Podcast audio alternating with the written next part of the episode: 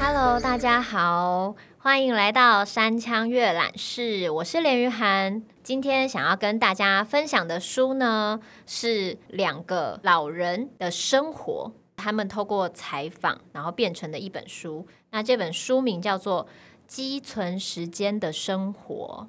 嗯，因为我想现在就是很多疫情之下，所以你的生活其实好像时间突然分配开始不一样了。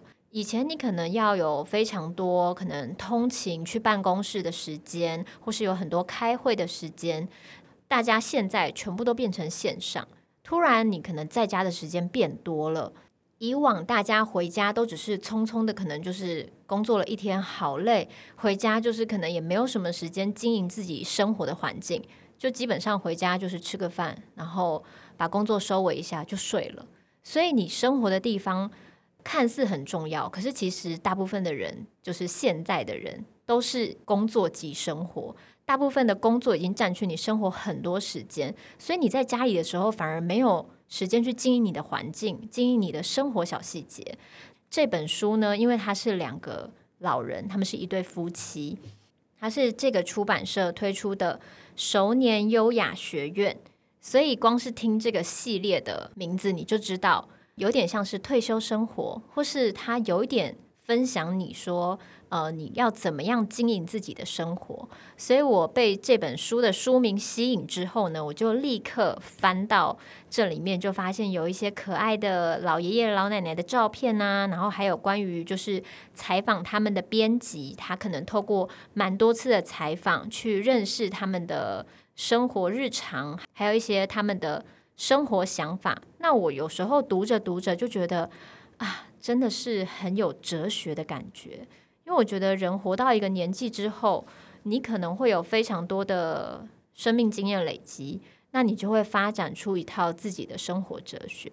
那我们现在就透过这本书来认识里面的英子女士和修一先生。我们的阅览室要开始了，这本书的第八十二页是。英子女士分享的一个关于无农药种植的技巧。好，夏天时，随着蔬菜的成长，杂草的生长态势也相当可观，两三天就变得很茂盛。有时候我会觉得根扎得很稳固的杂草简直就是敌人，但现在不像以前那么在意了，可以抱着泥土自然会长草的心情。看完瑞秋·卡森写的《寂静的春天》这本书，我就更加坚持无农药种植的原则。事实上，无农药种植是很辛苦的。我们家的菜园曾经出现大量的蛞蝓，必须在晚上拿手电筒驱除。这阵子有很多蚜虫、青虫，也是在所难免。看到时就要马上去除。稍有疏忽，所有的叶片就会在一夜之间被虫子吃光光。但光靠人力驱除是有限的，还是要设法利用自然界的东西。我们在梅树、杏树和樱桃树下种了韭菜，有时候也会把韭菜割下来铺在根部上。据说果树上的蚜虫不喜欢韭菜散发的气味，这就是一般所说的共生植物。而在柿树底下种香荷也有同样的效果。还有，我们家菜园的角落有一棵樟树，长得很快，必须定期剪枝，因为是做樟脑的原料，味道很重，对驱赶菜虫好像也有帮助。剪下来的树枝还可以当成驱虫剂放在衣柜里。我都会像这样想方设法，尽可能利用身边的东西。以上就是英子女士的分享。那我看到这篇短片的时候呢，也非常非常的有感，因为我是住在山上嘛。那我爸跟我妈他们其实也是希望自己种的蔬菜都是无农药的，所以我们家的蔬菜都是种在我爸种的松树跟柏树下面。就像英子女士说的，有一些虫子它不喜欢这些植物的味道。像松柏，它其实也会有一些气味，小虫子飞过来以后，它就会觉得啊不太喜欢。呃，当然有一些小虫子并不怕这种味道，所以还是有一些菜会被吃一两口这样子。可是我爸就说，那没关系嘛，大自然本来就是万物共生、共享环境的，他又不是把叶子全部吃掉，他就吃一点点，而且这就表示我们没有撒农药。所以我看到就是英子女士的。无农药种植技巧，就觉得哇，不管在世界各地，大家都有发现这件事情，然后大家可能彼此不认识，但是都用这种爱护环境的方式在生活。就是你慢下来，慢慢研究出怎么样不撒农药，植物也可以长得很好。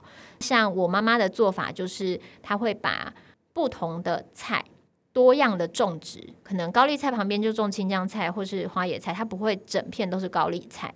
那她把这个路径打乱之后呢？他说虫子会迷路，所以虫子迷路之后，他就不会说啊，我今天很喜欢吃高丽菜，我就来这边把整片高丽菜都吃掉，因为它旁边还有一些别的味道的菜，所以他就迷路了，他就吃不多。这就是我爸爸发现的方式，跟我妈妈发现的方式，所以我们家山上种的菜就是可以无农药，然后有机，然后但是虫子吃了也不会被毒死，它们还是有食物可以吃。就是大家一起共享这片土地，跟土地上生长的蔬菜这样子，所以我看完这篇以后就非常喜欢英子女士，觉得她好像是我远方的很有智慧的奶奶。那现在我们再来分享下一篇，是修一先生，这位是英子女士的先生，这一篇在八十三页，与自然和昆虫共存。我正在想着。番茄长大了，必须给它加支柱。可是支柱已经给青豆、豌豆和蚕豆用了，该怎么办呢？用来做支柱的细竹枝是跟农业合作社买的，以一把为单位贩售，材质有塑胶和天然竹子。不知道为什么天然的比较贵，但我觉得自然生长的真竹子比较好，就选了这一种。用了一段时间，前端会裂开。所以常常要补墙，已经连续用了四五年了。天然竹子用久了也不会让人讨厌，人工做的塑胶品就会越来越难看，显得很不自然。我就是不喜欢这一点。因此要种菜、采收，我则是在旁边帮忙，负责耕田、搜集落叶、保养工具。像消毒果树也是我的工作，要把瓶装的足醋液。一三百到七百的比例稀释，这样就不会引起皮肤过敏，可以放心使用。我们家是天然的生态系统，菜园里有很多虫子，也会吸引许许多多的野鸟来吃。可是我女儿和孙子来这里时，都会嫌虫子太多。都市人对虫子很敏感，和跟杂草一样强韧的我们大不相同。我们去菜园时，也会被蚊蚋叮咬。擦擦药，两三天就好了，并不会介意。但说是这么说，我们也不喜欢被叮咬。做农事的时候，身上都会带着蚊香。现在的蚊香也和以前不一样，加了大量的化学药品，所以我们会尽量去买毒性少的产品。这一带的商店都不卖这一种的，我们必须去市区购买，一次买下整个夏天的用量。经常看到杀虫剂广告，强调喷一下就可以驱虫，非常简单，可见里面含有多么强的化学药品。我想不只是虫子，人也难免受害。再怎么样讲求安心安全，如果人类只顾自己的方便，过着违背自然的生活，绝对不是好事。从各方面来说，人类都变得越来越虚弱。实际上，不跟自然和平相处是不行的。接下来后面有一段英子的自言自语：这么小一块菜园就有这么多虫子，连一般认为已经很罕见的日本蜜蜂也经常在我们家菜园出没。也许是因为这里有很多会开花的植物或果树，不只是我们，对虫子来说，这里可能也是和桃花源一样的地方。那这一篇就到这边结束。我觉得就是修一先生的观察也是非常非常的跟我爸爸很像，因为呢，我们家也是尽量用自然的方式在种植树木跟蔬菜，还有自己吃的水果，所以我们家会有非常多，可能蜜蜂也会来啊，然后鸟也会来啊。我觉得就是因为其实不管是人或是动植物，都会喜欢用比较自然的方式去生活。过多的方便或是过多的化学，可能那些药品可能还是多少会伤害到人。动物也会可能多少被这些药物呃伤害到，所以像我爸就说，自然课本上才会看到的那种鸟类都会来我们家。这就是真的比较早起就看到台湾蓝腹鷴，就直接来我们家了。我就觉得说，呃，如果你生活的环境里，你把它营造得很自然，那我相信这些小动物啊，或是这些昆虫啊、鸟类啊，它就会环绕在你身边。你就会过得很像童话故事里面的睡美人啊、白雪公主啊，你身边就会都是这一些。因为我觉得人类本来大自然的样子就是万物共存的，所以不要觉得童话故事只会童话故事，你可以更接近大自然，用更自然的方式生活。那你的生活也许就像你小时候看的那些动画一样，你可以活在童话故事里面美好的小世界里。你唱唱歌，鸟就会来。因为我回山上住的时候，我们家的那个鸟，它很习惯在白天的时候来敲我们房间门的窗户。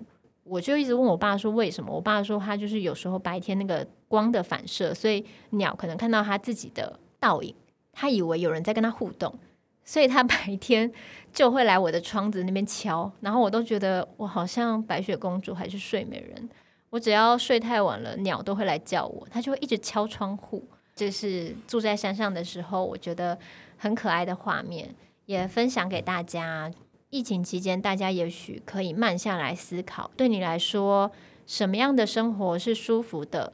人的一生，什么东西是重要的？那也许可以像这本书里面的金端修一先生跟金端英子女士，学着怎么样积存时间，好好的生活。那今天的分享就到这边，我们下次见。